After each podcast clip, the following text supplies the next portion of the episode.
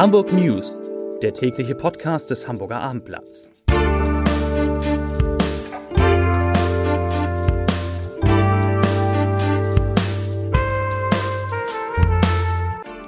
Herzlich willkommen. Mein Name ist Lars Heider und heute geht es um die ersten Ergebnisse der Corona-Tests in Hamburgs Schulen nach den Ferien. Weitere Themen, die Zahl der Covid-19-Patienten in Hamburgs Kliniken steigt deutlich, ein Brand auf St. Pauli sorgt für einen Großalarm und die Zahl der Hartz-IV-Empfänger, die verbessert sich. Dazu gleich mehr. Zunächst aber wie immer die Top 3, die drei meistgelesenen Themen und Texte auf abendblatt.de. Auf Platz 3 tote Frau entdeckt, mutmaßlicher Täter von Zug überrollt. Auf Platz 2 2590 Neuinfektionen in Hamburg, Inzidenz über 700. Und auf Platz 1 Beliebte Kneipe mitten auf St. Pauli in Flammen. Das waren die Top 3 auf abendblatt.de. Hamburg hat heute 2590 Corona-Neuinfektionen innerhalb eines Tages registriert, 542 Fälle mehr als gestern.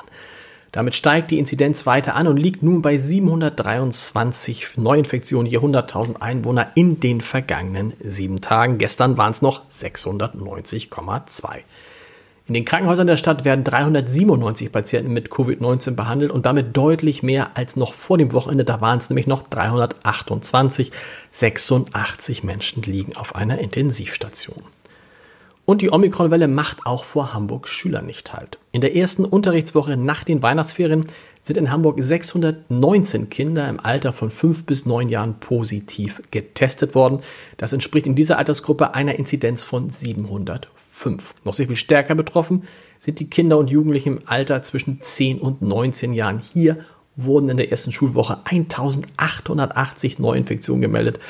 Das ergibt eine 7-Tage-Inzidenz von 1155. Um die Sicherheit in den Schulen zu erhöhen, hat die Schulbehörde reagiert und neue Regeln bekannt gegeben, die ab kommenden Montag gelten sollen. Dazu zählt Achtung unter anderem eine Maskenpflicht im Sportunterricht. Zudem wird an Hamburgs Schulen ein strengeres Testregime fortgesetzt. Das waren die schlechten Nachrichten. Die gute Hamburg bietet für alle Kinder zwischen 5 und 11 Jahren 5000 weitere Impftermine im Kinderimpfzentrum an der Passmannstraße in der Neustadt an. Sie werden im Terminbuchungstool verfügbar sein und sukzessive freigeschaltet. Wie das geht, sehen Sie auf abendblatt.de. Das Kinderimpfzentrum ist dienstags bis donnerstags sowie sonnabends und sonntags von 10 bis 17 Uhr geöffnet. In diesem Zeitraum können nun auch die zusätzlichen Termine gebucht werden. Laut Behörde gibt es diese Kapazitäten, weil Hamburg eine zweite Lieferung des für Kinder speziellen Impfstoffs erhalten hat. Einen Großeinsatz hat es heute Morgen für die Feuerwehr Hamburg gegeben. Gegen 3.20 Uhr war in einem Mehrfamilienhaus mitten auf St. Pauli ein Feuer ausgebrochen. Wie ein Sprecher der Feuerwehr dem Abendblatt bestätigte, breitete sich dieses Feuer in der beliebten Kneipe Nachthafen im Erdgeschoss eines viergeschossigen Gebäudes an der Clemens-Schulz-Straße aus. Als die Einsatzkräfte eintrafen, hatten die Flammen bereits in das erste und zweite Obergeschoss übergegriffen. Die Feuerwehr rettete zwei Personen aus dem Haus, sie erlitten leichte Verletzungen, wollten aber nicht in ein Krankenhaus gebracht werden. 28 weitere Personen, auch aus den Nachbargebäuden, konnten ihre Wohnung selbst verlassen. Für sie wurde ein Großraumrettungswagen bereitgestellt.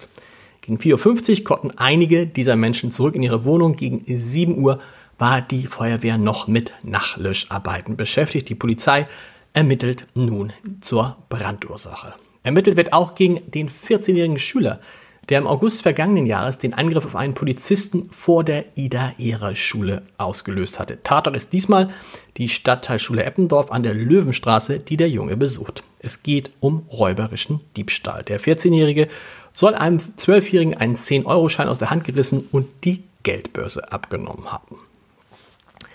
Im vergangenen Jahr haben in Hamburg rund 27.000 Hartz-IV-Empfänger wieder eine Arbeit aufgenommen. Der Corona-bedingte Anstieg sei damit zwar zu 90 Prozent abgebaut, das Niveau vom Januar 2020, also vor der Pandemie, sei jedoch noch nicht erreicht, erreicht teilte das Jobcenter heute mit.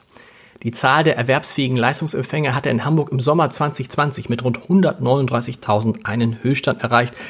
Ende 2021 lag diese Zahl bei knapp 125.000 Menschen. Und zum Podcast-Tipp des Tages. In unserem Kanzler-Podcast, dem Scholz-Update, ist heute Hamburgs erster Bürgermeister Peter Tschentscher zu Gast, der Olaf Scholz gut kennt, sehr gut kennt, so gut wie wenige andere Politiker.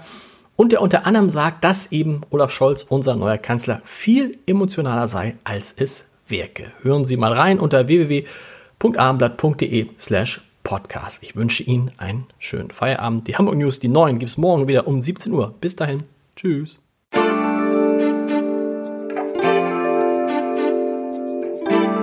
Weitere Podcasts vom Hamburger Abendblatt finden Sie auf abendblatt.de slash podcast.